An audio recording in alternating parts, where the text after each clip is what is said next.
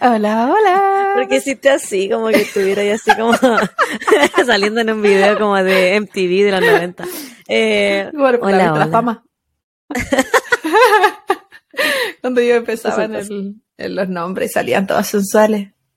Con tu polerita negra, Claudia. Carla Lee. Soy Carla Liz, se sabe. Sí. ¿Cómo estás, bebecita? Me siento como Álvaro Varelo. Varelo, ¿no? ¿Cómo apellido? Valero. Así estoy. Tal cual. Como Amándome. ganadora, porque ganadora. Sí, pues como me- si tú eres Carla Lee, yo soy Álvaro. O Janis, no sé. Janis. Ay, la Sí, bebecita. Le doy la bienvenida a toda la gente que nos escucha el día de hoy, que se nos une a este nuevo episodio de Copas y crímenes. Crímenes. Nuestro podcast de True Crime. ¿A cómo dice la bebecita? True Crime. Bienvenidos. Todos. Toro Toro. Toro. Toro, ¿cómo, es- ¿cómo estás? Oda Oda. Tú no cachas esa talla. Estoy muy pailita No, pero- con mis cosas. No, sabéis que lo, lo he- lo he leído mucho en los memes, pero no cacho lo que es. Es porque él le mandó mensaje a su ex polola. En vez de decirle hola, le decía Oda. ¿Por qué? ¿Porque habla así? ¿Como raro? No, porque como así como tiernito, pues Oda. Ah. La de hola. Qué estúpido, ¿eh? ¿Te falta ternura en pololeo, Javita? Es que yo no tengo 12. Pero loca, si hasta ahora viajas de cosas weas. Yo no hablo. No, yo no. Te falta hablar como guaguita. Te falta ponerle pedofilia a la relación. Enferma. Eh, Uy, ¿qué tomáis? ¿Qué... Ah, sí. Aquí estoy con un Bien. vinito. No sé, este es uno nuevo. No alcancé a leer la botella porque estoy subí. pero, pero es como un rosé, creo. Ah, rico igual, ¿o no? Sí, está, ¿Dulcecito? está dulcecito. Está bien bueno. Mi mamá no sé dónde lo sacó. Que lo, no fui a comprar con ella el fin de semana, así que no sé. Entró a robar una casa. La sacó de la casa de la vecina mientras yo dormía. Y la ¿Y tu vecina de tu bebita? tía. Sí, Eh, yo estoy tomando una piscolita, guaguita. Mm, pero qué chilenidad. Pero, eh, ¿sabéis que me quedaba así el pichintún de pisco? Así que me lo voy a tomar todo nomás y una piscolita nomás porque trabajo mañana. Sí, está bien. Yo tenía clase, pero me la suspendieron. Qué penita que el profesor tenga COVID. Eso me dio pena porque es un señor, Oh. muy, ma- es un señor muy mayor. Y el martes estuve con él, tosiendo en mi cara. Él, él estuvo con mascarilla todo el rato, sí, porque dijo que estaba tosiendo mucho, pero solo en la parte del práctico. Después pasamos a la parte teórica, que es como dos horas de uno, pero dos horas de la otra. Y ella se la sacó porque se estaba ahogando. Y es un señor mayor.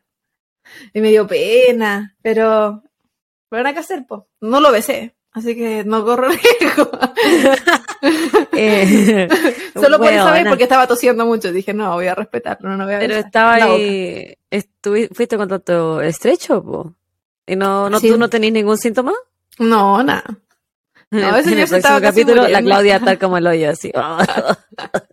Claro, es lo que me que el próximo no te toca hablar a ti. No, te toca a ti, ahí sí que me puedo estar muriendo.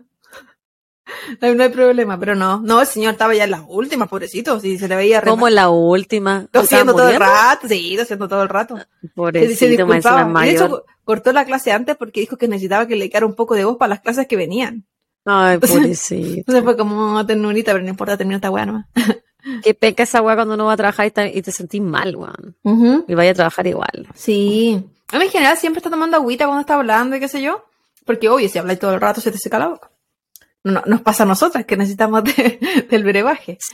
Pero, pobre cabro, pobre cabro, pobre Tati. El tatito. Un saludo pero para bueno. Tatotón. Saludos para tatón. Que es doctor, el amigo. Ahí estoy buscando sugar. Haciendo el ojo mientras tosía. Yo lo curo, mijito. Eh, Cacha que hoy día llovió, pero a cántaros en esta ciudad. ¿Qué clase de, Cleveland? Sí, pero weona, llovió muy fuerte. Entonces me tuve que ir muy despacito a la pega. Porque acá tú sabes que la gente de Loca. por sí maneja mal. Sí, loca. y con lluvia eh, manejan peor. Entonces me fui despacito ah, y weón, era mucha la lluvia, yo ah, hubo momentos casi como que no veía. Y ah, ahora están todas las montañas nevadas, como te mandé fotito, veía pero dejó de, dejó de llover como a las 10 de la mañana igual. Pero llovió muy fuerte, como tres horas. Y estoy impactada porque, bueno, estamos en marzo. Y Sí. a esta altura no, no está este, este tipo de No clima, debería, ¿cuándo po. Este desierto. Sí. No, pero igual bueno porque estamos en Para sequía, así sí, pues, que para se la sequía. necesita que se necesita la sí, lluvia. sobre, sobre todo en el desierto allá. No, aquí hoy día hizo, hubo solcito, pero el lunes estuvo lloviendo cuático. Y es siempre lo mismo. Lluvia, accidente. Nieve, accidente. Frío, accidente. Como que terrible la gente. Igual me da pena. Porque, puta, lo que significa un accidente, el seguro, el auto. Imaginemos que no hay ningún problema físico o médico. Pero lo que se paga también. Así que es una lata. Sí, no pues. tengan que andar a la defensiva final de la gente. Sí, pues siempre pensando que vaya a chocar. Sí, pues, siempre pensé que me van a chocar. Ojalá que no lo vaya a hacer yo. Ojalá. Ah, no, pues me refería como que uno puede chocar. No, eh, no que tú vayas a chocar a alguien tú, Por Claudia. eso, defensiva es que. Aunque sí, es lo te más, a- es lo más probable. No, que se va a chocar, va a chocar a mí misma. Contra la pared. ok, bebita, ¿tienes unos saludos por ahí? Sí, pues, tengo dos saludos. No Lanza. sé, tengo más, pero voy a decir dos nomás. Ok. Eh, mi primer saludo va para Connie-Rui.mar. La Connie nos escribió el otro día, nos pidió un saludito. Ella es amiga de, de mi amiga la Nacha. Y eh, teníamos harto en común, fíjate, nuestras bendis están de cumpleaños casi el mismo día. Ah, así que ella nos escribió, nos dijo que echaba mucho de menos el podcast, que le gustaba mucho y que había escuchado otro podcast de True Crime chileno y dijo que no, le, no, no no nos llegaban ni a los talones porque éramos mucho mejores. Que se notaba, se notaba mucho nuestro esfuerzo, se notaba que realmente pasábamos harto tiempo investigando los casos y es verdad, nos dedicamos harto a investigar para Es no que- mentir, porque nosotros somos mentirosas y somos chamuyentas. Sí, Entonces tratamos de hacer lo mejor posible. No, y también que se nota cuando ya nos agarran cariño. Que nos quieren, nos miran con Eso, amor. eso que como que hablamos tanto que como que siento que igual nos agarran cariño. Sí. Ella fue la que Y- nos dijo que eh, esa cuestión de que sienten que son como amigas de uno. No, Fue, fue otra, fue persona. Sí, que después le vamos a dar saludos. Sí. Sí. Y no me acuerdo cuál es el término que usó. Está bueno. ¿Para amistad? No me acuerdo.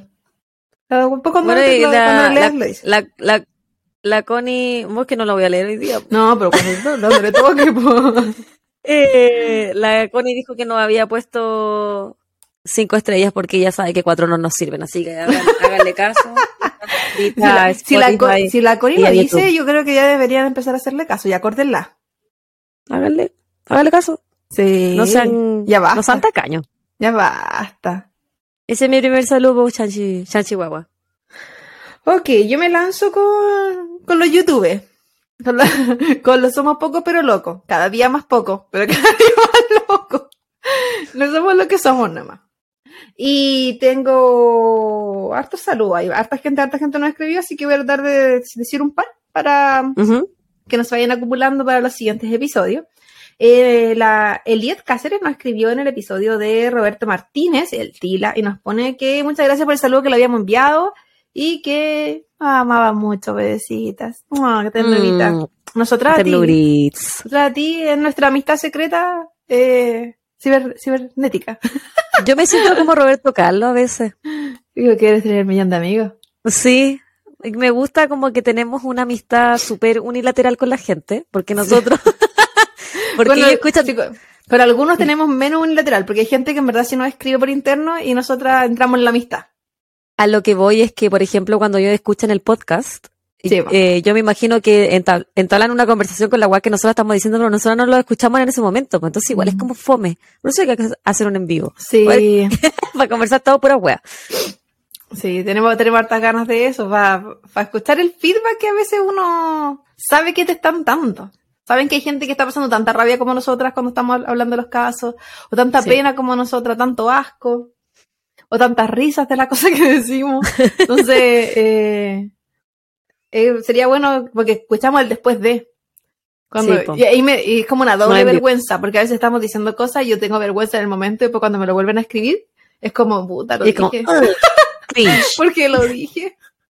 Pero ya, lo dije. eh, Tú dale tú, tú saludo, después yo sigo con mis combos. Como, O yo sigo con el segundo tiro. eh, sigue con el segundo, ¿no? Ah, ya, bueno. Y yo después voy al eh, remato con el mío.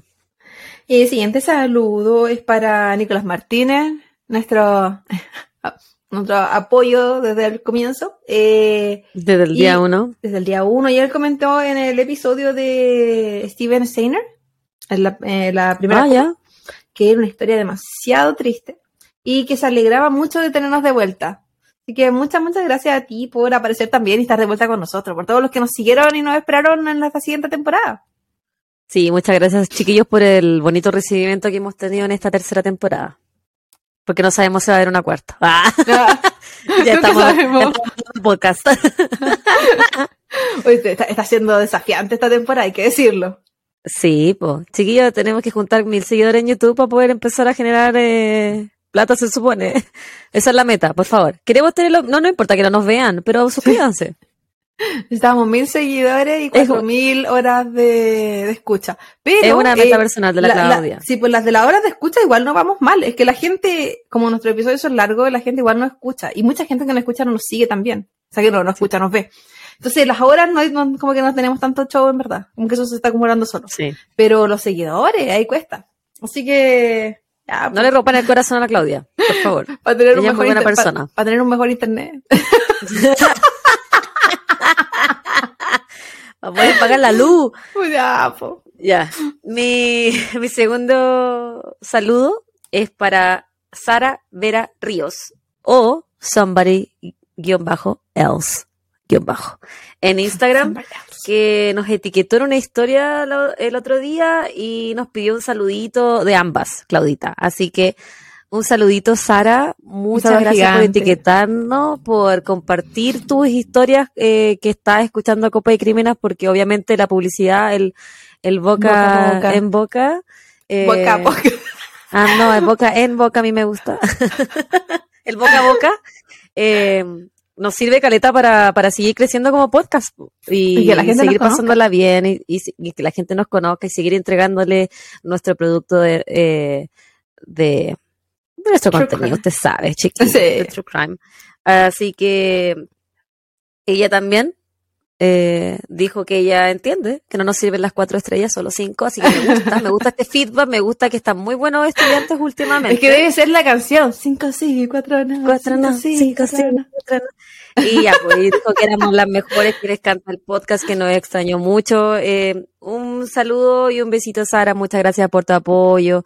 Eh, así que continúen, chiquillos, continúen escribiéndonos en Instagram. No se olvide de mandarnos sus recibos, si es que ya se suscribió a YouTube y nosotros lo vamos a seguir agregando a la, a la lista de saludos. Y eso es todo lo que tengo el día de hoy, Claudia Andrea. Sí, un abrazo gigante a la amiga Sara. Muy, muy, muy grande. El siguiente saludo, siguiendo con los chiquillos del YouTube. Eh, en, el, en el episodio de la segunda temporada fue, en El Amor Psicópata, los, los cabros de México. ¿Mm? eh, Marta, no, solo dice Marta, así que no sé qué Marta es, pero Marta nos escribe y nos pone, me gusta igual la introducción antes de la historia. No será tan bien. Ah. Y no sé cómo lo, ah, no, sé- no sabe cómo yo logré encontrarla. Dice, no sé cómo logré encontrarme la Clau. No sé, po. no sé, no sé qué, no sé qué hice. es un misterio, pero si lo logré es por algo porque estamos destinadas. Imag- Sí. Imagínate, yo, yo miro el micrófono como que fuera ella. Es que estamos destinadas. Que no sé si fui yo que te encontró o tú me encontraste. Ah, no sé El si fue el destino unió. o fue la Javi. Porque la Javi era la que encontraba a la gente. Yo Pero, encontraba gente, sí, pero ya me Sí. rendí. Eh, así que ese es el Bueno, a lo mejor, de nuestro nuevo romance. Quizás de dónde la habrá pero de, No será sé, de. Facebook. Si es de Facebook fui yo, si es, si es de Instagram puede haber sido tú, puede haber sido yo, también tuve mi tiempo mandando. ¿Quién Eh, sabe? Si fue de la calle. Que- Diciéndole a es la gente que ex. se suscriba. Pues la buena es tu prima, la Marta. ¿Te imaginas? Que me ponga que no sabe cómo la encontré. puede ser mi, puede ser mi tía, mi tía también es Marta, puede ser mi abuela del Tampoco más, sabe. mi abuela del más allá, que también es Marta. Y que no nos Oh, misterio. conocimos. Y quizás por eso ahora piensa que nos encontramos. Marta a secas vuelve a escribirnos. Sí. Queremos saber de, de dónde fue este, este encontrón. ¿Fue un Quizás, fue mi perrita que Eh. falleció, que se llamaba Luli Marta. Porque es que yo quería seguir con la tradición de las Martas.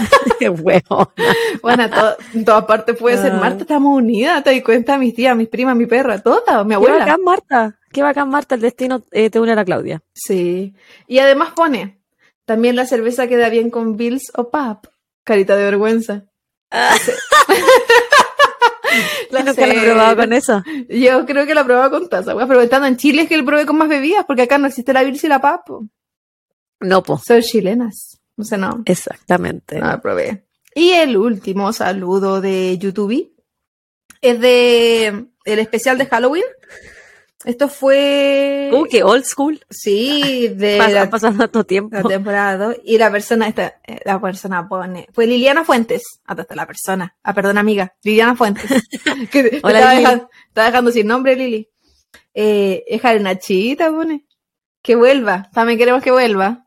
Sí. Eh, Estamos planeando la vuelta de Nachite de la Pati. Nos gustaría tenerlas para esta temporada. Eh, bueno, nos gustaría tenerla para, eh, para capítulos del futuro también, Sí. pero ahí, claro, estamos tratando de coordinar con las chiquillas cuando, cuando podrían regresar pueden. a esta casa estudio. Sí. Y nos pone que le queda poquito para estar al día. Que en ese momento, esto fue hace un par de días, iba en el episodio 10 de la temporada 2. Vale, le queda su restito. Amiga, igual te queda. Sí, pero. Vamos, amiga, Lili. Vamos que se puede. Amiga, tú dale nomás, tómate tu tiempo, nosotros estamos aquí, dispuesta. Si necesitas escuchar un episodio de nuevo porque no te quedó claro, hazlo. Tú entrégate, cuantas veces sea necesario. Sí. Nosotros vamos a seguir aquí entregando contenido. Aparte que otra gente nos ha dicho, ¿sabes que llego, al- llego a estar al día? Y es como que, como que ahora Se solo- frustran. Sí, porque solo pueden tener dos a la semana.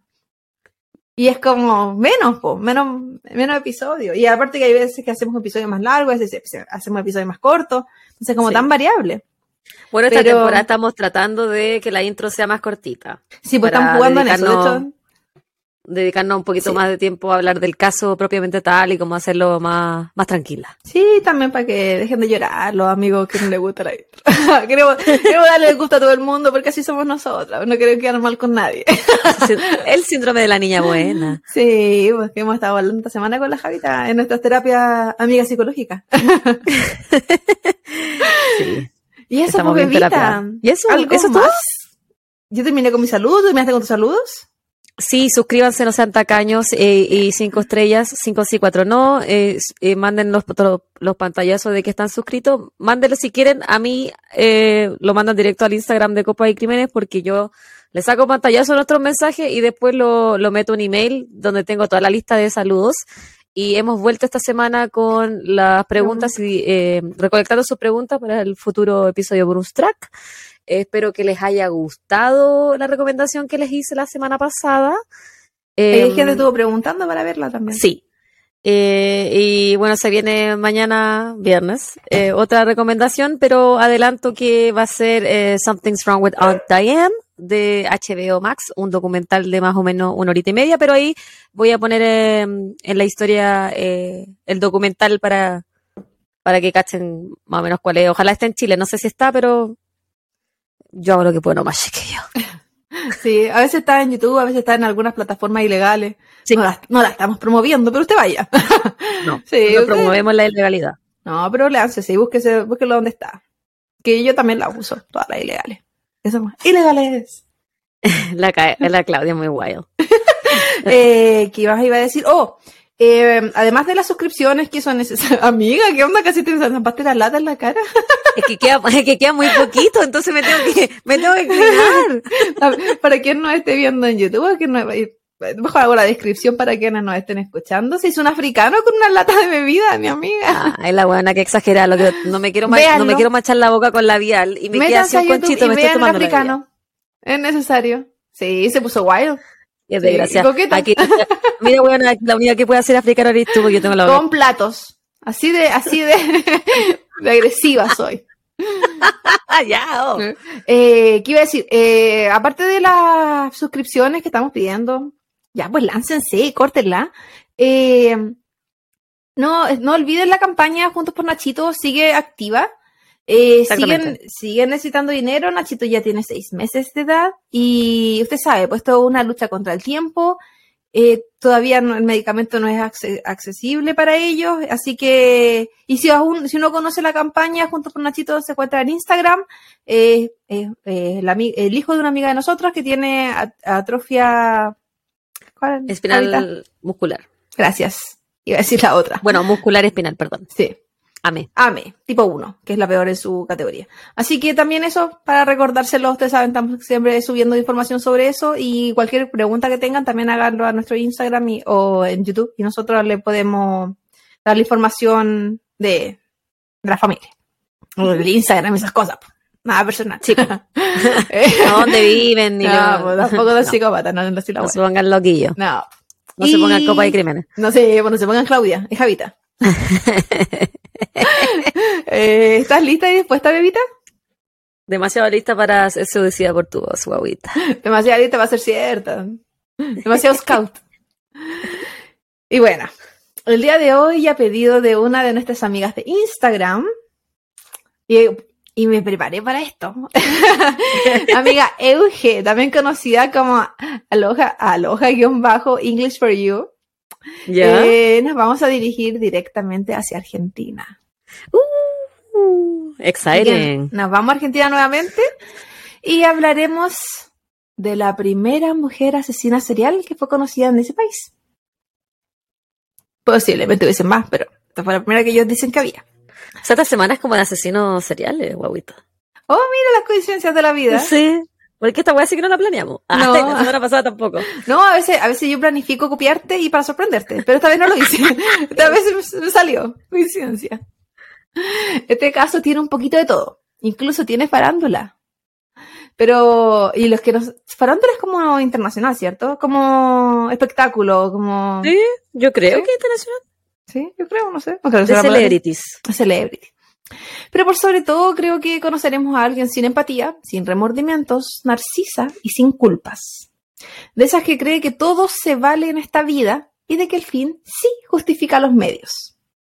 Además de esas que dicen yo muero en la mía, Ah. eh, esa gente que jamás admite lo que hizo.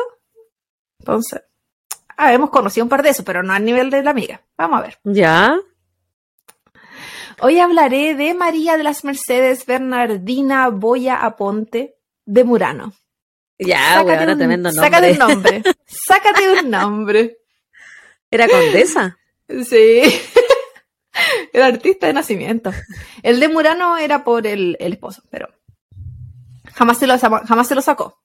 Eh. También conocida como Gilla Murano. O como le decían los amigos la Gilla. Porque esto es que los amigos argentinos pronuncian la Y de manera diferente. Ya. Pero como yo no puedo y con suerte me sale, lo voy a decir la Gilla nomás. po. no me pidan más de lo que puedo dar.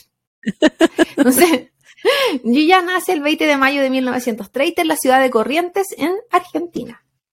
Es hija de Candela y Camilo, un matrimonio humilde. Su madre era dueña de casa y su padre era un militar. Ella siempre fue arribista, desde sus inicios. Eh, ella disfrutaba del dinero, lo tuviera o no. Al tiempo, como lo que corre su edad, su familia se muda a Buenos Aires en busca de mejorar la situación económica familiar. Y ella estudia, ella se titula de profesora, pero ella jamás ejerce su profesión. Porque usted sabe, las princesas no trabajan. Sí, por eso yo no, no voy a trabajar nunca y tú tampoco. Por eso. Pues somos unas princesas. Ujú. Cercanos a ella decían que le gustaba caminar por la avenida Corrientes en busca de hombres elegantes y adinerados. Su vida en su juventud se resumía en pasear y nadar. Todo el mundo hablaba de lo mismo, de lo mucho que le gustaba nadar. No, Es un buen no hay que pensar. Sí, igual no, no. Igual la mantenía bien, no había que pensar mucho. En 1953 se casa con Antonio Murano. Y ahí se le agregó ese, ese último nombre a la lista. ya. Era un adinerado abogado, unos años mayor que ella. Algunos de los documentos que leí lo mencionaba como 14 años mayor que ella, otros hablaba de 3 años mayor que ella, algunos decían que no era tan adinerado como él creía o como ella que decía que era. Así que todo esto era como un misterio. Esta parte estamos hablando de los 50, así que como que mucho donde agarrarme tampoco tuve. Siento que este es como el caso más antiguo que hay hecho. Puede ser. No, no sé de qué año era el de el psicópata de Hamburgo. El asesino, que le gustaba la ascendiente. Mm, También era antiguo. 70, parece. Mm. Con él tuvo un hijo, con el señor Antonio.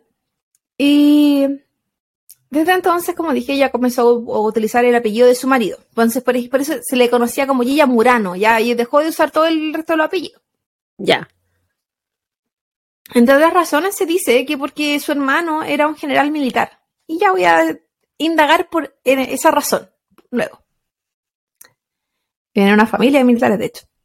Y ella no trabajaba, se dedicaba a disfrutar del buen pasar económico que le entregaba a su esposo. Una vez declaró que la razón de esto era porque Antonio le había prometido mantenerla de por vida. ¿Dónde está mi Antonio? Te iba a decir, me gustan los maridos así. Los maridos y las Marías. Pero esta es una versión de la historia. Esto, la mayoría de las cosas que yo voy a contar tienen que ver con la versión de ella, igual de algunos de sus cercanos, pero no así de la versión que yo vi en reportajes de la televisión, diferente a los reportajes de los libros y los reportajes escritos. La versión de la televisión argentina era muy diferente a los escritos y los, ya tanto de diarios como de libros. Pero Igual voy a llegar para ahí. la, para la época no es muy fuera de lo común que, la, que el hombre mantuviera a la mujer tampoco. No. Era reconocida, se supone, como una mujer de dinero, de sociedad y de amistades importantes. Lo último, siempre. Quizás pobre, pero de amistades importantes, porque la apariencia siempre era ahí, al tope. Sin embargo, ella quería siempre más, por lo que mantenía constantes relaciones extramaritales con hombres que por supuesto le entregaban algún lujo económico también. Hombres que ella les prometía que, que iba a dejar a su marido y ver con ellos, pero no, porque ella seguía ahí donde está. Así es. Estas personas serían claves porque luego, más adelante, incluso serían coartadas que ella usaría. A fines de los años 70, y aprovechándose de su situación de hija de militar, esposa de abogado y la situación de crisis en la que vivía en ese país, ella comenzó a trabajar, abro comillas, trabajar, de prestamista y estafadora. De estafadora. El contexto social en Argentina se cuenta como eh, de esos años muy oscuros que tuvo ese país. El gobierno de Isabel Martínez de Perón había sido derrocado tres años antes por un golpe militar de la mano de Jorge Videla, un dictador así como el que nosotros también tuvimos en Chile, el señor Pinochet. Eh, se dice que el contexto social y económico estaban en crisis como país, debido, entre otras cosas, a un sistema de devaluación programada que existía, una ley de, hacia las entidades financieras que promovía la especulación, por lo tanto, el país se, se encontraba económicamente inestable. Y se es la, que- en la época de la crisis económica de Argentina, ¿cierto? Esa como Claro. crisis grande que tuvieron que, que todo lo- Una de las como que la gente perdió mucha plata. Una de las tantas, después hubo otra también, bien grande. Creo que ahora están en otra también, pero. Eh, me, me acuerdo a, a ver como en, el- en la básica que me hayan enseñado una crisis económica muy importante argentina. Sí, y de hecho cuando estábamos en la básica había otra. Había una que estaba en ese momento, yo me acuerdo. Pero hay varias, en fin. Eh, es aquí donde la amiga Gilla, que se supone que se encontraba en una estabilidad económica importante y que tenía, eh, una, tenía dinero, se supone. Claro, porque era como Co- prestamista. Sí, o sea, aquí, aquí empezó, po. Aquí, aquí empezó su, ella dijo, esta es la mía. Es como la gente que vendió mascarillas durante COVID. Eh, supieron hacerla. Que, que esto es un poquito más ilegal. Eh, es como que alguien se hubiese puesto a vender vacunas, una vez así. No sé, o los, esos, esos papeles que la gente necesitaba para entrar a los supermercados. Entonces, eh, como dije anteriormente, es aquí donde Gilla encuentra su nicho y empezó a prometerle a sus cercanos que podía hacerles ganar mucho dinero con interés. Es decir, que si le entregaban un dinero a ella, ella lo podía trabajar de cierta manera y le entregaba el interés hacia estas personas. Y ella utilizó además el hecho de que había muchos bancos en ese momento que se estaban yendo a la quiebra. Entonces la gente necesitaba poner su dinero en cierta parte para trabajarlo. Y nuevamente, hablando de gente de dinero. No era como que Sí, hoy pues eso te- tengo, tengo era un dólar de como ahorro. fulano común y corriente No. como una. Era gente adinerada importante a la cual ella eh, tenía acceso al final. Sí, pues, a gente que la, la especulación y la pérdida de dinero, el cierre de, de bancos, le estaba afectando mayormente. Una de las personas que cayó en estos increíbles ofrecimientos fue su prima, Carmen Zulema del Giorgio de Venturini, porque los nombres siempre eternos. Mientras más largo el nombre, más eh, de alta sociedad esta persona. Sí. Y él le entregó a Gilla un monto de dinero con el propósito de que Gilla lo invirtiera. Y no le entregó mucho dinero. Se dice que como que la estaba probando. Y bueno, el negocio resultó. Gilla cumplió y su prima eh, recibió más dinero. Y esto hizo que su prima decidiera volver a invertir. Otra persona que le creyó fue una vecina de Gilla, Nilda Ade- Adelina Gamba. Tu no- su nombre dice el tiro que la loca no estaba casada, es que no tenía el D. Ella, además de eso, de creerle y participar en lo que ella estaba haciendo, le lleva una amiga, Lelia Elida Formisano de Ayala, quien también vio que esta cosa estaba funcionando y decidió invertir. Todas ellas se convirtieron en cercanas, en amigas, y ya no solo compartían un lazo financiero como de negocios, sino que había una amistad, además de que Carmen era su prima, la otra era su vecina, pero ya el lazo era mayor. El sábado 10 de febrero de 1979, Nilda Gamba, la vecina, comenzó a sentir fuertes dolores de estómago y náuseas. Se llamó un médico. Él llegó y la atendió y dijo que ella estaba sufriendo como una intoxicación. Empezaron a conversar de qué había consumido durante el día, pero es como esas intoxicaciones que es como te va a dar diarrea, pero todo está bien, era como, que se le bajó una el perfil. gastritis. Claro, se le bajó el perfil. Eh, ella le dice lo que había comido y dentro de eso le menciona que ella había ido a tomar el té donde Gilla, su amiga. Ah, porque su amiga estaba enferma y ella dice, no te preocupes, yo te voy a cuidar. Y se ofreció a cuidarla, pero durante la noche Nilda empeoró y entró en un estado de coma.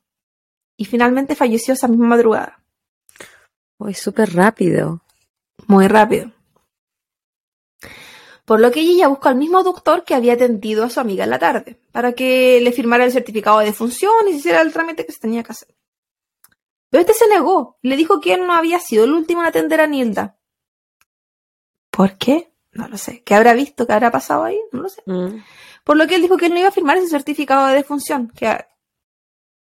Entonces ella buscó a otro médico, quien a, A lo mejor él un- estaba sospechoso, como sospecho. Él se Claro, encontraba que- sospechoso de la situación. quizás el hecho de que, como él la vio, no era como para que la persona se muriera la noche. Entonces, quizás por eso no quiso participar. Sí. Y tampoco, o quizás fue como no voy a llegar y firmar un certificado de función, llévala al doctor o llévala al hospital. No todos los médicos se prestan para llegar y firmar un certificado de función. No. Pero este otro sí, el siguiente que buscó Gilla, y quien a cambio de un pago aceptó hacer el trámite del certificado.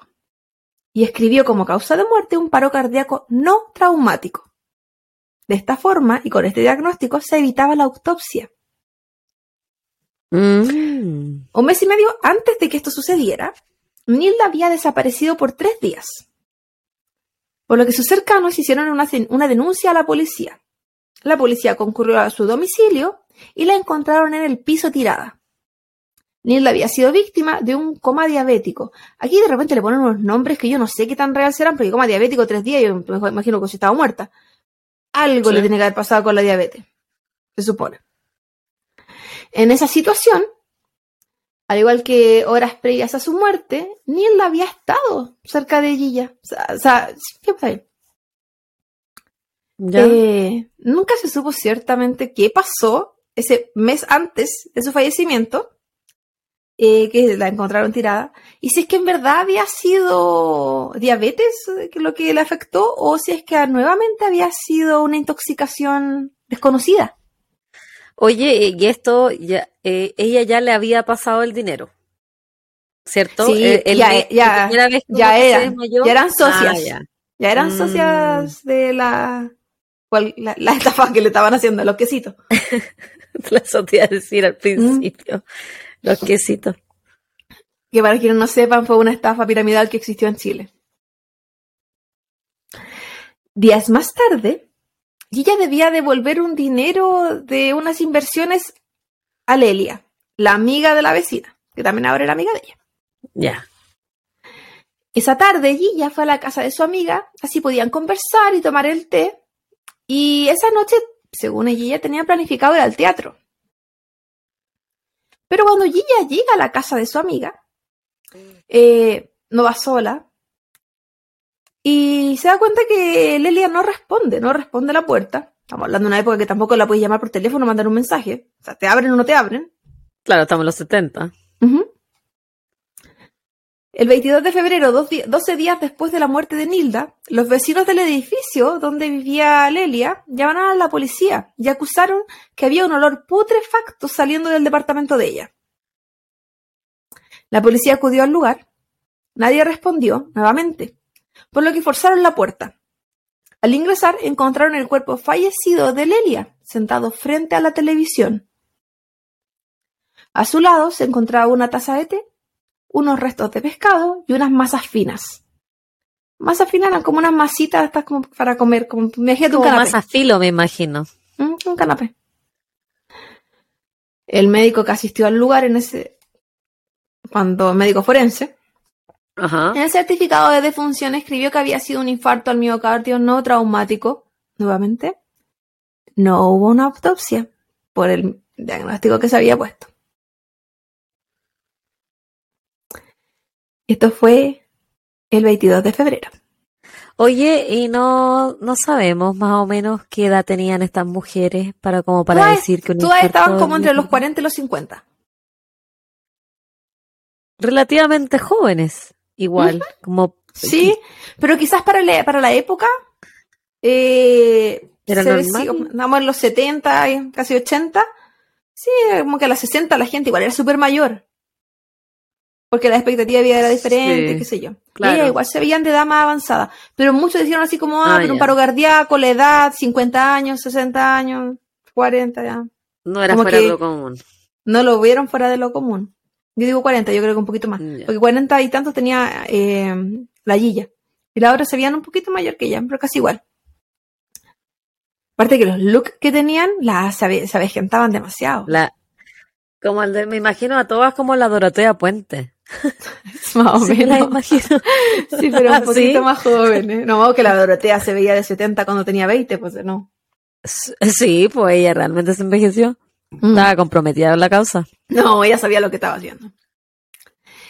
El 24 de marzo, un mes después de haber sido encontrado el cuerpo de Lelia, Carmen, la prima de Gi- de Gilla, comenzó a, comenzó a sentir náuseas y un malestar generalizado. Se sentía muy débil, entonces decide salir de su departamento y comienza a caminar por el pasillo de su edificio. Pero como estaba tan débil, perdió el control de su cuerpo y perdió el equilibrio, por lo que cae por las escaleras y pierde el conocimiento. El golpe de su caída sonó tan fuerte que se alertó a los vecinos y todos salieron, al menos los que se encontraban en el sector, a ver, a ver qué había sucedido, qué, era- había, qué había pasado. Y además de ver a, a Carmen en el piso, vieron a Gilla que venía llegando en ese momento. Gilla comenzó a preguntarle a los vecinos si es que su prima había, había dicho algo antes de caer, si alguien la había visto antes de caer. Pero nadie había visto nada. Nadie había escuchado nada salvo el golpe, porque fue cuando, como el golpe avisa. Sí. Al rato llegó la ambulancia, se llevó a Carmen en compañía de su prima, Gilla. Y ella, eh, bueno, Carmen no, no, no logró sobrevivir a lo que estaba sucediendo, que no se sabía bien qué era en ese momento, y falleció. Ella ya comienza a preguntar entonces si era necesaria la autopsia. Al parecer no lo fue. Y el acta de defunción Ella empezó a decía- preguntar. La Sí. Gilla empezó a preguntar. Sí, sí, no era piola. Esta gente es muy, es muy evidente, man. Sí. La otra gente es muy hueona. También. y bueno, por lo que no, no hubo autopsia y se declara como causa de muerte, muerte natural. Y yo digo, ¿cómo se pone eso en una autopsia? O sea, volvimos, volvimos a los paros no cardíacos. Sí, volvemos a lo mismo. Los días pasaron y la hija de Carmen comenzó a ordenar las pertenencias de su madre. Lo típico que tiene que hacer cada persona después de que fallece un ser querido, ir a su departamento, revisar todo. O a donde esté, o sea, que estén viviendo. Y ahí fue ella cuando descubrió que faltaban unos pagarés que habían sido extendidos como garantía de los depósitos de Gilla. Su tía. Se faltaban los papeles que demostraban que Gilla le debía dinero a su mamá. Ah, ya. Esto le causó mucha intriga y comenzó a averiguar. Saber quién pudo tener acceso al departamento de su madre. Ahí fue que el portero del edificio le cuenta que le habían entregado las llaves a Gilla. Que luego de que Carmen se desvaneciera, dijo que querían ingresar al departamento a buscar una libretita. Porque ahí eh, así ella podía avisarle al resto de la familia, de los parientes, qué es lo que estaba sucediendo. Nadie le avisó a nadie, no hubo llamadas, pero lo que sí hubo es que se vio allí ya salir con papeles del departamento y con un frasquito. Y ella no fue silenciosa. De hecho, cuando salió, eh, estaba a gritos mientras se retiraba del lugar. Esos gritos de llanto como desesperado. Ah. De que algo estaba pasando. Sí. Que se note que estoy sufriendo. La hija de Carmen quedó intranquila. Eh, su madre era la tercera amiga de Gilla que había fallecido en las últimas semanas. Y además, todas tenían en común que estaban involucradas con dinero, con Gilla. Por lo que ella decidió hablar con la policía y averiguar si había algo más o quizás si todo, todo era casualidad y coincidencia. La policía y posteriormente el juez encontraron tan sospechoso como ella todo lo que estaba sucediendo. Y ella era la última persona involucrada siempre. Y además había una bandeja con masas finas que se había encontrado casi en cada caso. Y siempre había en relación un tecito. Por lo que el juez ordenó la exhumación de Carmen, de Nilda y de Lelia. Mira. De todas. Para que le realice, para que le realice, para que le realizara las autopsias que nunca les hicieron. Dos de ellas, Nilda y Lelia, habían sido enterradas en tierra, y el proceso de descomposición de los cuerpos, de esta forma, variaba de quien no es enterrado en tierra. Porque sus cuerpos formaban una sustancia tóxica, a diferencia del otro, de la otra vía. Y sus resultados no eran decisivos. Pero no así con Carmen, quien también tenía aquella sustancia tóxica en su cuerpo y que ésta solo podía estar ahí si es que ésta había sido ingerida. Mm.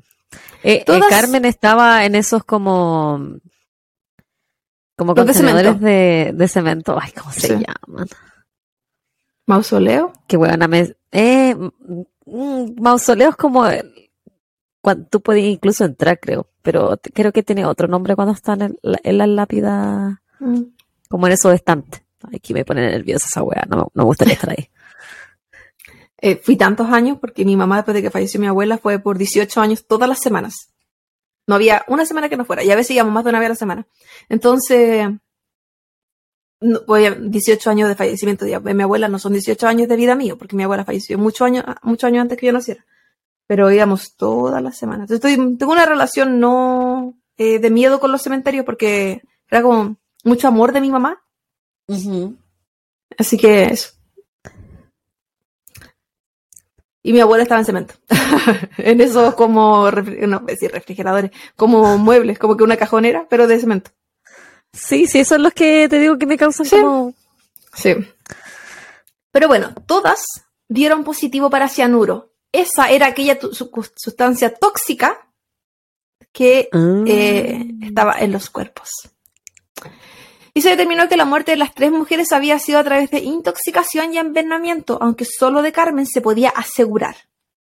Ya. Por lo que expliqué anteriormente por el proceso de descomposición. Las investigaciones además apuntaban a que el motivo de las muertes eran debido a que Gilla les debía dinero a las tres. Dinero que era para un negocio que ella les había propuesto, pero que era básicamente una nueva estafa. La Gilla. La última persona a la que vieron a Carmen, Nilda y Lelia había sido Gilla, que luego de envenenarlas se quedaba en el lugar hasta verlas morir. Pero posteriormente, eh, los velorios se mostraba como la más afectada. Tras esto, Gilla comenzaría a ser conocida como la envenenadora de Montserrat. Porque ella vivía en el barrio de Montserrat. Ajá. La policía creía en ese entonces que ella no había actuado sola. Se sospechaba que un médico pudo haber sido su cómplice, porque alguien debía estar entregándole recetas para que ella pudiera comprar eso, o alguien debía estar comprándole eso o entregándoselo. Esos famosos frasquitos de cianuro. De a lo mejor era uno de sus amantes. ahí vamos, bebita. De hecho, durante un tiempo, uno de los amantes de Gilla fue uno de los sospechosos de este caso. Y se creía que incluso había estado presente el día de la muerte de Carmen. Por comentarios que hacían los vecinos cuando estuvieron ahí. Acuérdate que como se cayó, muchos vecinos salieron. Había mucha gente. En la época, en la época se especulaba que habían más víctimas, no solo estas tres. Un periodista que investigaba el caso dijo que se creía que habían matado a 10 personas. Otros incluso dijeron que podían ser más de 10. Pero eso solo quedó en palabras y partes de periodistas o policías que dijeron cosas en la investigación. Pero nada que se haya comprobado. Eh, se le realizó un análisis psicológico durante este proceso investigativo. Y se encontró que ella tenía, abro comillas, una personalidad polifacética en la que se destacan componentes histéricos, paranoides y perversos. Posee peligrosidad social. Es fabuladora, exquisitamente perceptiva de las personas y las cosas que la rodean, afectivamente fría e impulsiva. Sabe seducir. Intenta dominar la situación con conductas seductoras y psicopáticas. Finalizando en tiene una necesidad de poder y dominio, afectividad egocéntrica y narcisista, frialdad emocional, conflictiva, psicosexual, con indicadores de perversión. Cáchate. Bueno, pero tremendo análisis, las tenía todas. Sí. ¿Cuáles Decían las perversiones sexuales? eh, quizás que contó, pues, pero es que ella El- en el- esa época se jactaba de que tenía amantes, se jactaba de que había estado con más de 250 hombres. Entonces yo creo que por ahí Mira, va la ¿no? wea. Por la wea que ella se jactaba. No necesariamente que- por sus crímenes, No, porque no era su vida. ya. Y decían que eh, era impenetrable al momento de, la, de los interrogatorios. Eh, que era imposible, imposible sacar algo de ella. Porque ella siempre dijo que ella era inocente. El 27 de abril de 1979, ah, todo esto, un- unos mesitos, todo esto bien, fue bien rápido.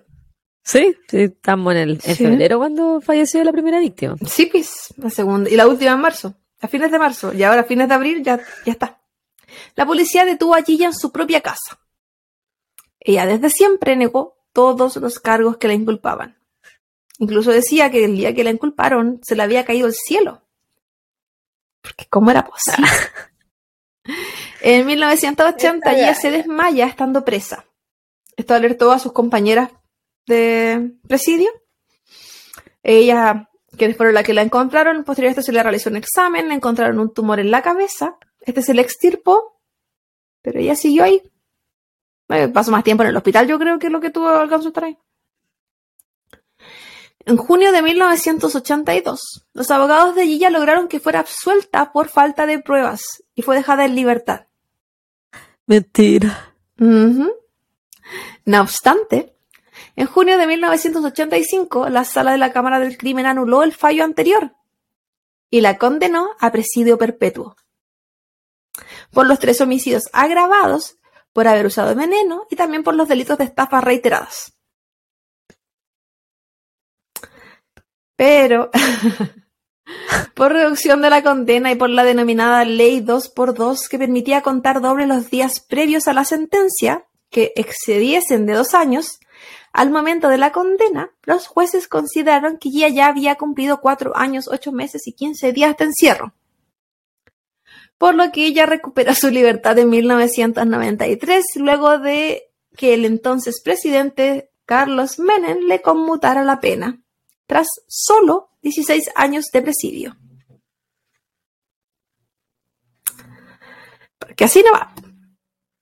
¿Y por qué Con no conmutó la pena? Porque ella tenía amigos en... Era No, por la ley que por la ley que salió en ese momento. ¿Por la ley 2 eh, por 2 Ujú. Dos por uno. Dos por dos. Claro, no es como que sí fue favorecida, pero no fue la única favorecida. O sea, mucha gente en ese momento se favoreció Ah, ya. con esa ley. No era, no era ella No, exclusiva. No fue porque ella tuviera contactos ni poder ni nada. Entiendo. Sale favorecida nomás, po, la loca. Y pasó de tener pena. Igual yo pienso que como un juego, ya, estoy presa, no, ya no. Ahora sí de nuevo, no, ya no tanto. sí. Eh, era como una broma. Ujú. Vuelves, Con el tiempo vuelves se- a estar presa. Sí, era, estamos jugando de vuelta. Te echamos de menos. Ya no, abrázate. Con el tiempo se supo que los jueces que intervinieron en la libertad, eh, ella les había enviado una caja de bombones en señal de agradecimiento. Con En cianuro. otra, en otra parte dijeron que le había enviado unas masitas, pero que nadie se la había comido. Y esa cuestión era como el mito de, de la Gilla. Porque siempre Es que- van a nacer mitos de todas estas cosas. Weón, yo no le aceptaría nada. Ni una media aceptó esa señora. Y, y ella decía, pero si yo no hago masitas, yo las compraba. decía tantas weas. Y al final igual se supone que el veneno estaba en el té. Pero, Siempre lo pensé, ¿eh? sí. Se supone Eh, que el veneno estaba en los tecitos. Para aminorar el... Como para engañar la guatita. Sí, pues aparte que tenía, se supone que tenía un plan, ella le daba eh, estos tecitos y se los daba casi al final, cosa que ella se pudiera ir o las pudiera, o pudiera pasar cosas como, que todo lo, todo estaba como planificado en el tiempo. Sabía que eran como 50 minutos antes que el cianuro hiciera efecto y ellas se empezaron a, a pasar todo lo que estaba pasando. Entonces como que estaba todo calculado igual. Qué En fría 1900, ella. sí, totalmente. En 1995 dio una entrevista donde dijo, estuve presa 17 años, 8 años de libertad condicional, siendo inocentes de crímenes. La justicia humana conmigo se ha equivocado. Un juez te da libertad y después te condenan. Mi propio hijo me injurió y acusó muchas veces de muchas cosas. Su hijo, su propio hijo, quien en 1994 había escrito un libro llamado Mi madre Gilla Murano. Y de- en ese libro pero habla, pero pésimo de su mamá. Entre tantas cosas comenta que era una persona muy cruel y que de hecho él creía que, esto lo comentó posterior al libro, que él creía que ella lo había querido matar también, con una torta que ella le había Oh. hecho. Oh. Sí. Y él comenta, abro comillas, yo no entendía cómo las madres de los otros chicos se preocupaban por ellos. Para mí lo normal eran los secretos y escuchar mentiras, desayunar todas las mañanas con, comillas, amigos que después entendí eran sus amantes. Oh. Cuando detuvieron a Weón. Guilla, su hijo Martín tenía solo 12 años. Y en ese momento esa, carta, esa corta la relación con él. Entonces todo lo que traumático que él habla fue antes de sus 12 años. Mm. todo lo mal que dice que él y decía que no le tenía miedo, pero que le tenía desprecio. Y esto tiene que ver netamente con cosas que pasaron con él, que es muy diferente a las declaraciones que dio su esposo en ese momento cuando estaba en la investigación, Ya. que él ¿El hablaba de ella como, él hablaba, sí, el gorreado, ciego, completamente el amigo. Él hablaba de ella como una mujer buena, una mujer que asistía a la iglesia, que era buena en la casa, como que le daba puro adjetivo eh, que uno dice como mujer del pasado igual. Sí. Eh, Pero que No, para él era que como ir- perfecto. Ir, a la iglesia no te hace mejor persona. Ah, nada, así cuánta gente que se pega en el pecho, pero para ellos era como, mira lo buena que es, mira todo lo que hace, todo lo que se espera Sí. que se haga. Mira lo buena que es con todos los hombres que se mete a mis espaldas. Pero es que él nunca se fue, se supone. Y que su hijo al parecer tan... O sea, que él lo presenciaba, pero su papá no. Y que él veía una cara de la moneda de su mamá y que su papá nunca vio. Quizás la veía solamente con esta típica esposa trofeo. Bueno, pero más Qué adelante... de fuerte de- decir que tú desprecias a tu mamá. sí. Que, que triste las cosas que tiene que haber visto él, po. Para pe- pensar incluso que ella lo puede haber querido envenenar y matar. Así es. De hecho, el que él escribiera el libro a- un año después de que su mamá saliera también es como... Como que el hecho de que ella saliera tiene que haber empeorado las cosas. me- Sí, siento yo. Sí. Desde su libertad comenzó a ser una figura pública en Argentina. Fue columnista de moda en un programa e incluso fue invitado al programa de Mirta Legrand dos veces. Quienes no conocen sobre Argentina, el programa de Mirta Legrano es un programa extremadamente famoso. Y de hecho, a ese programa ella llevó unas masitas para compartir. Pero, señora, es muy cara dura esa señora. Sí, y ahí, en ese, ahí la animadora le dice así como, eh, no, es que estoy a dieta. Pero ¿por qué a ella- a una asesina en serie, weón? ¿Por qué la invitan a la tele? Ay, que- no sé por ¿Por qué qué te wean diga? con sus masitas? ¿Pero por Ah. qué, chiquillos de Argentina? ¿Por qué son tan locos? Pero luego de eso, ella también se presentó en el programa Duro de Domar, donde contó chistes. La vieja mierda, weón. Como ¿Y era si chistoso? todo lo suc- no sé. Como si todo lo sucedido y que ella, eh, todo lo sucedido, el hecho que ella negara ser culpable fuera todo una broma y no hubiesen muerto tres personas cercanas a ella por ese motivo. O sea, ya, supongamos que me fui presa y no lo hice. Pero por esa razón, por la que me están culpando a mí, hay alguien que está libre, o no, o quizás no, y supongamos que todas se murieron por el ataque al corazón. Se murieron tres de mis amigas, tres de mis cercanas. Una de ellas su prima. Yo no sé, yo no sé si podría bromear con eso. Pero ¿por qué bromea con eso, cachai? ¿Qué onda su crueldad? ¿Qué onda su psicopatía? ¿Por qué lo encuentra chistoso? No. Si hay gente que se murió y, se- y no es que, es- y no- evidentemente, al menos una no se murió por un paro cardiorrespiratorio, se murió por envenenada. Las tres ¿Por qué estamos...? Tres. No, sí, po, pero... Una eh, 100%. Una sí o una 100%, sabemos que las tres, pero... Pero ¿por qué hay que hacer un chiste de eso? ¿Por qué hay que hacerla famosa? ¿Por qué hay que darle, porque hay que darle lo que ella quiere? Que era dinero, se reconocía, una celebrity. ¿Por qué? ¿Por qué ensalzarla? Se fue amigos de Argentina, díganos, porfa. Pero yo creo que eso también pasa en todas partes. ¿Escuchaste? No, que eso, que eso no. Mi reloj dijo buena pregunta. Dijo eso. Sí. Yo pensé que había sido tu marido. No, fue el reloj. Muy inteligente este chiquillo. Bueno, bueno, que me da miedo. Que no hable tú. Que pueda empezar a hablar tu mesa. No, no es smart, smart table. No, que no sé, ya le tengo miedo a todo. Bueno, nosotros aparte estamos hablando de Kepchu, de repente, me- de repente me aparecen 100.000 publicidades de Kepchu, ya no quiero hablar. todo me da Terrible. miedo. Bueno, ella le importaba todo tan poco, después de 16 años presa, 17 como dijo ella, eh, que cuando ella fue invitada a este programa de Mirta Legrand, ella sabía, ella sabía que su marido no sabía que ella era esa Gilla. Porque su marido la conocía por su nombre real.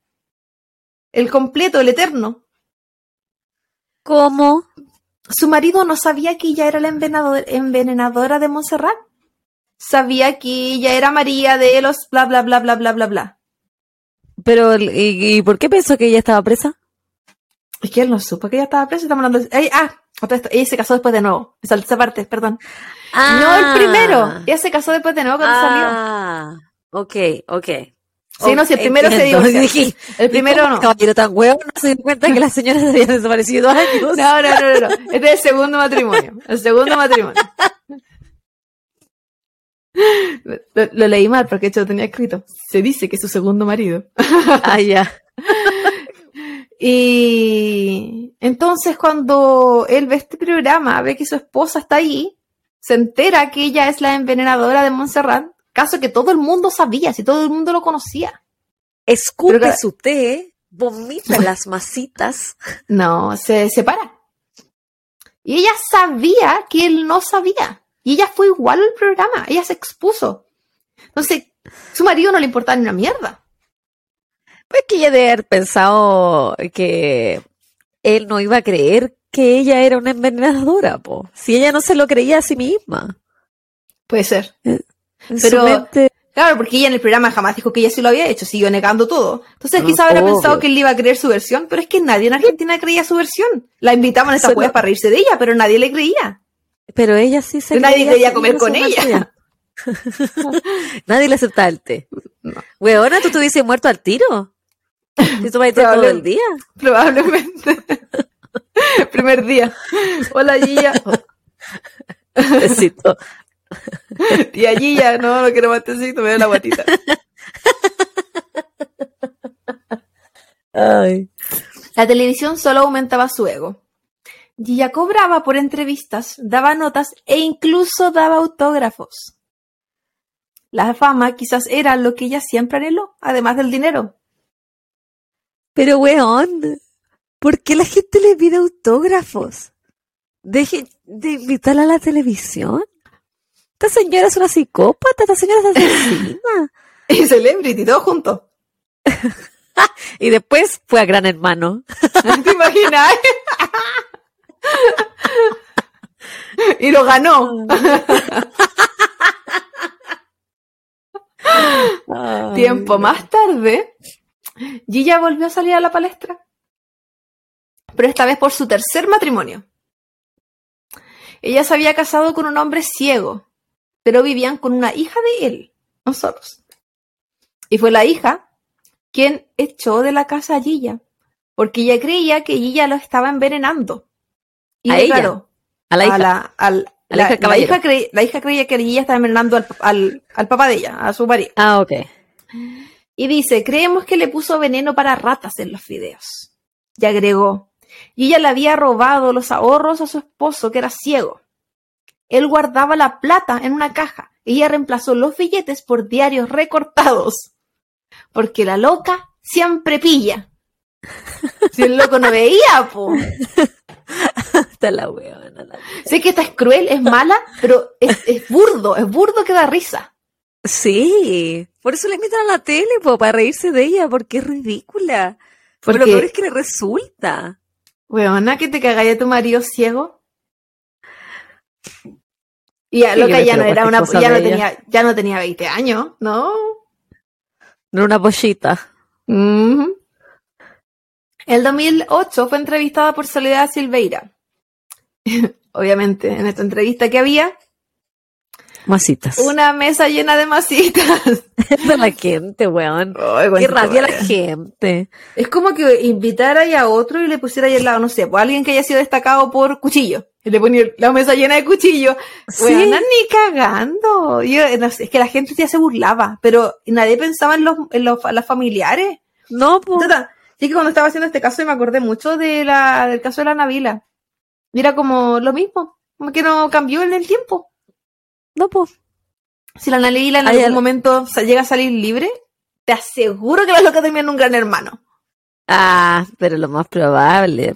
Y con el casco de la moto, Sí. va a entrar en moto. Y Con alguna, un cojín con la foto de, de su expareja, el pastorizo. Porque así, ese Weón. nivel de, de psicópatas que son. Yo quiero saber de la gente que nos escucha de Argentina si esta web es muy cultural. Es Sí. como, eh, pero ¿por qué no estamos riendo con una asesina de ella, pero con ella igual, po? ¿Por qué Sí, la estamos po. vanagloriando? Con su, con su goce. Y no es que no pagó, si la loca pagó un par de años, no pagó la perpetua que debería haber pagado, pero que cero. Pero mató tres personas, po, weona. cero- Mató tres personas. Tres que se saben cuántas más hubo. Si tres que la pillaron. Pero, y, y, y, y no solo eso, sino que la falta de respeto para la familia. Si el hijo fue Las uno de los que declaró que él creía que había más de diez. Por cosas que él Más de veía. diez, po. Más de diez, po, weón. Sí, ¿quién- si ella no se arrugaba por llevarle a, a los amantes, a que el hijo los viera, Mira, ella sí, no, se, lo- no se arrugaba para tener conversaciones, yo creo, frente a él. Por algo él también la veía de la manera que la veía. Sí, yo tampoco creo que esas, esas tres mujeres hayan sido las primeras. Si uno No, no, llega y mata así, de esa, No. esa forma tan descarada. No, eso fue, ahí había, había más gente. Una- Sí, una lo- vez los otros no eran del sí. mismo círculo nomás, pues no los pudieron conectar, los casos. Claro, una vez que ella supo que como ya esta es mi técnica, esta es la mía, ya nadie me va a pillar, y ya no, oye, cuando ya no tuvo escrúpulos. Sí, pues, cuando ya ya hace que me da lo mismo que todas, que se note que son todos lo mismo, que se note que yo estuve ahí, que se note que yo les di la wea. ¿Hasta qué punto puedo llegar? ¿Cachai? Sí, Para que no se den cuenta. Sin miedo ya. No, la weona iba nomás. Pero bueno, como dije, en el 2008 había sido entrevistada por Soledad Silveira, con la mesa con las masitas. Y en esa, y ahí en esa entrevista se habla de su vida y entre tantas declaraciones, dijo que ella había sido extremadamente usurera con sus amigas y que a ella no le importaba. Estaba aludiendo a la estafa. Que su ex marido Antonio no la conocía, que ella tuvo muchos departamentos y que estos habían sido regalos de sus amantes, no de su relación matrimonial. Porque hay, de las pocas cosas que nunca negó era que se cagaba y se recontra cagaba al marido. Eso no, ahí no, hay, no había vergüenza. El, el, pobre weón. Sí, el primero. Eh, que ella jamás trabajó y que con su marido, el que le pagaba todo, ellos tenían cerca de 14 propiedades. Que ella al final había regalado sus propiedades, que su marido también. Eso se contradecía directamente de lo que la televisión eh, actualmente aún dice que ella no tenía nada y que ellos vivían en un departamento muy pobre con su hijo. Mm. Entonces, como, ¿qué es verdad? Que se supone que el hijo había dicho eso también en su libro. Yo no lo encontré. Pero, ¿habrá sido pobre y solo vivir de la apariencia?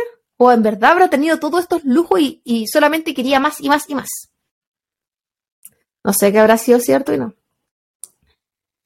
Durante sus últimos años, Gilla vivió en una residencia geriátrica. Ella falleció el 26 de abril de 2014, aunque esta fecha variaba según la fuente en la que la buscaba. Y ella falleció un mes antes de cumplir 84 años. A pesar de haber sido tan famosa, haber aparecido en tantas entrevistas, su muerte pasó desapercibida y olvidada. De hecho, su propio hijo se enteró mucho tiempo después casi el final de sus días, se supone que ella también tenía demencia, pero poco antes de eso, eh, ella había dicho que ella había perdonado a su hijo por todas las calumnias y todo lo que le había hecho por el libro, y que ellos estaban reconciliados. Qué buena ella.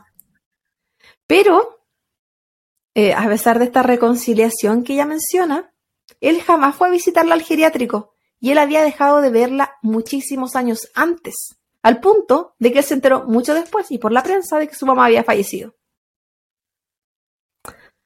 Así que, poco probable. Dentro de los muchos lugares donde apareció el caso de Gilla, se encuentra el libro que escribió su hijo Martín Murano en 1994 llamado Mi Madre, Gilla Murano. El programa, el libro Mujeres Asesinas, eh, que se escribió en el año 2000 por Marisa Greenstein, que se llama Gilla Murano, coma, amiga, que es uno de los, eh, una de las historias de mujeres asesinas. Hay, varios, hay varias historias en ese El año 2006, en el programa de, televisión Mujeres Asesinas, salió, en, se llamaba Gilla Murano Envenenadora. En la primera temporada de la adaptación colombiana de Mujeres Asesinas, en el programa Mariela, la Envenenadora, en la segunda temporada de la adaptación mexicana de la serie Mujeres Asesinas, titulada Tita Garza, la estafadora. El 11 de julio del 2017, en la serie chilena Irreversible, se emite un capítulo basado en Gilla Murano. Y en marzo del 2016 se estrenó Gilla el Musical, una obra teatral que contaba la historia de Gilla Murano. La weana Buena, porque sacó a un musical. ¿Por qué le hacen un musical? Weona, que falta que le hagan. ¿Por qué le hacen un musical, weón? Si una asesina es como que le hagan un musical, no sé, a Ted Bundy. Próximamente en Broadway. ¿Por qué? ¿Pero por qué? ¿Por qué se lo toman para risa? Bueno, no sé, yo, una criminal, una asesina cruel. toda la seriedad de este caso era tan ridículo, todo lo que venía después, que yo como que era como, ¿qué está pasando? ¿Qué está pasando aquí si la loca mató a tanta gente? A sus amigas. Sí. Es como que mataba, se cagaba. Y Fue no una mamá como la mierda. Y no tenía remordimiento, y es como para la risa, porque, ¿por qué? ¿Qué era lo que ella provocaba que era como gracioso? No sé, no sé. Yo creo que también culturalmente en Argentina se ríen bastante de las desgracias.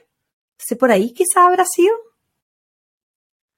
Ya, pero hay desgracia y desgracia, pues no de que te caíste en un hoyo, pero no no de la persona que mató a otras personas. A la primera asesina serial argentina.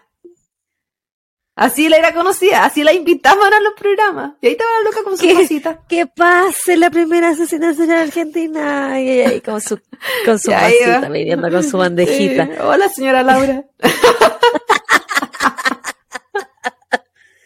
Bueno, Eh, bueno, mis referencias, bebita, son Wikipedia, Gilla Murano, esteargentino.com, Gilla Murano, la historia detrás de la asesina, agritotal.com, la historia de Gilla Murano, infobae.com, siete años, a siete años de la muerte, el sorprendente secreto de Gilla Murano se llevó a la tumba, que no era ningún secreto a todo esto. y decía que si le pagaban ella podía decir más cosas, era ese era su secreto. Y, qué bueno. y no había nada. no- sí, era terrible, incluso con eso. El clarín.com y Murano sorprendentes secretos guardar expediente. Y ese está bueno. Vais a- bueno, cuando vean las fotos y todo, van a ver que hay fotos del expediente. Y que no es ningún secreto, en verdad, nada que no, no haya dicho. Pero es como que salen las huellas y salen como, por ejemplo, que el expediente tenía 9000 hojas, ¿cachai? Era como que todo eso. Estamos hablando de una época que, la- que más encima hubo alguien que tuvo que escribirlo en una máquina de escribir, weón. Pobre gente. Anda a equivocarte en esa weá. Sí, no, no, no sé si había corrector en esa época. Algo habían que le ponían. Murderpedia.org Murano Gilla. Elvigilanteweb.com Asesina serial Gilla Murano. Y eh, en América TV eh, un programa que se titulaba Detalles escravosos, es, escabrosos. Gilla Murano, la primera asesina serial del país. Esto fue en julio del eh, 2022, fue como el último programa donde se habló de ella que yo encontré. Y se, ha- se hacía como un resumen de toda la historia, todo su paso, todas sus entrevistas. Y ahí es donde ellos hablaban de que ella había sido muy pobre y que todo lo que ella decía del dinero era mentira. Muy diferente a todo lo otro que yo había leído.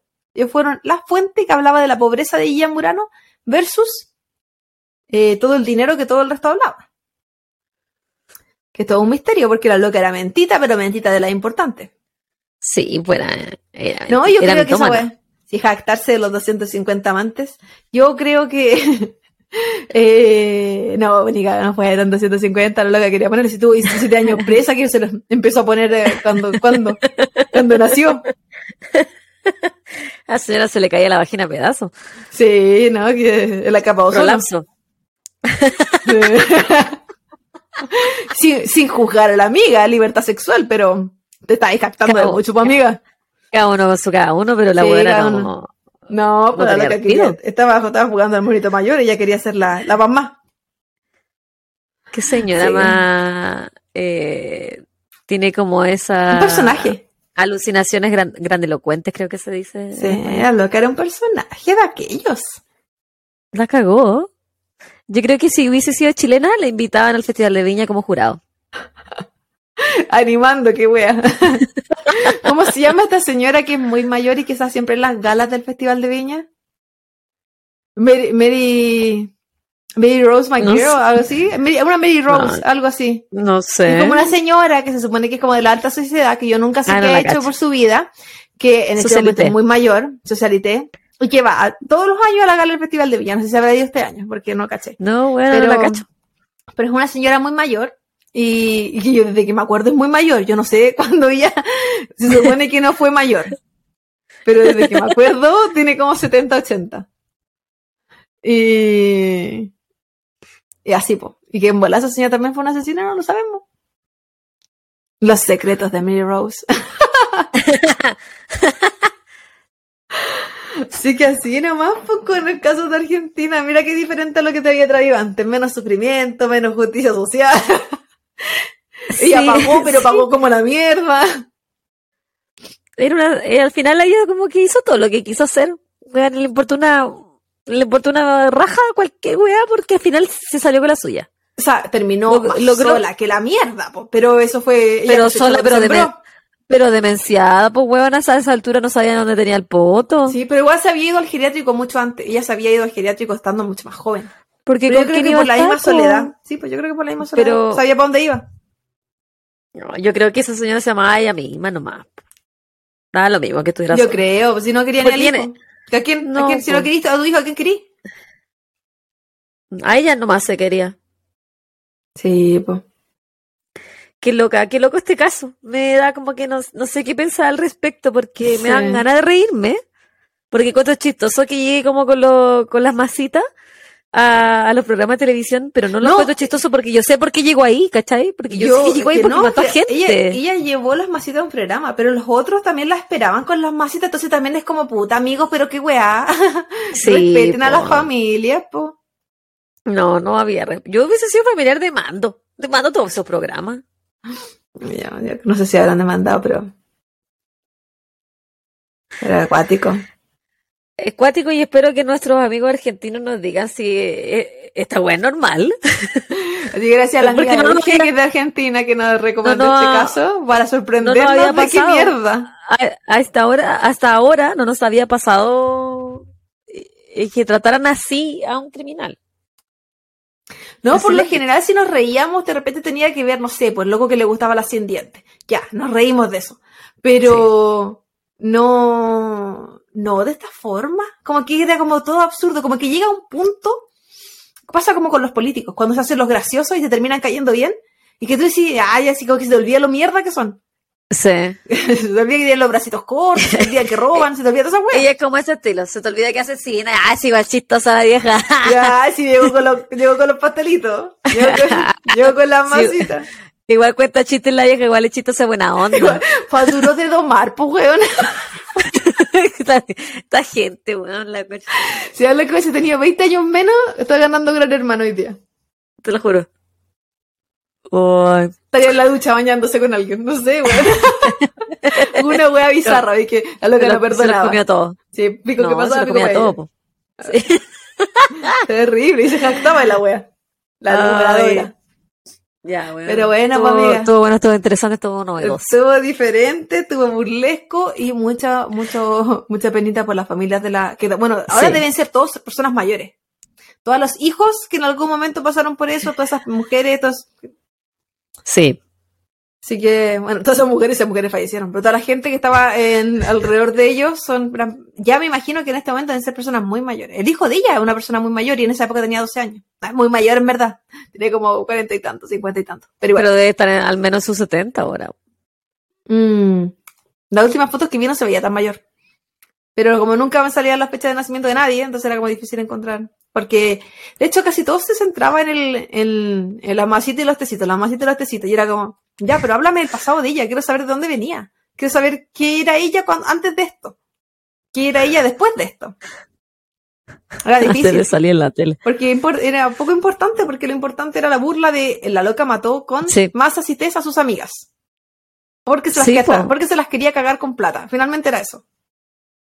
O el valor de la amistad, la amiga no lo conoció. No, Bueno, ni solo el valor del dinero. Sí, sí, ya te creo matar a un desconocido, que tampoco es pa- como para decirlo, pero por último es como no lo conocí, no tenéis lazos sentimentales, pero es que esta loca no tenía sentimientos, po. No, po. Iguático. Pero bueno, Una locura. así nomás con la shisha.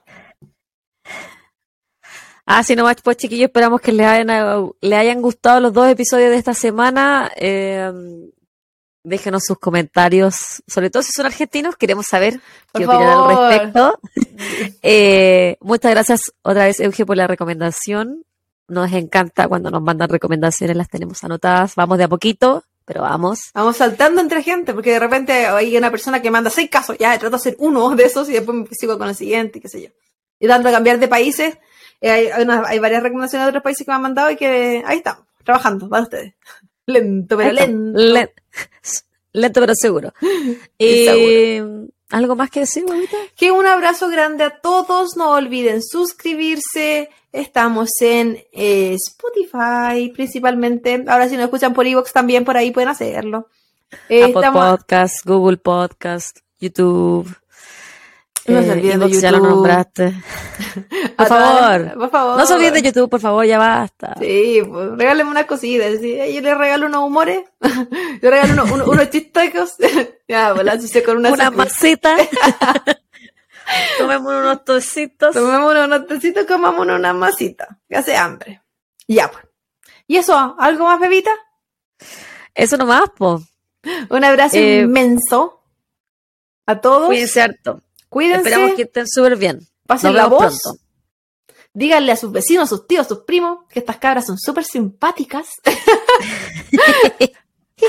y cuídense mucho. Un abrazo grande. Chau, chau.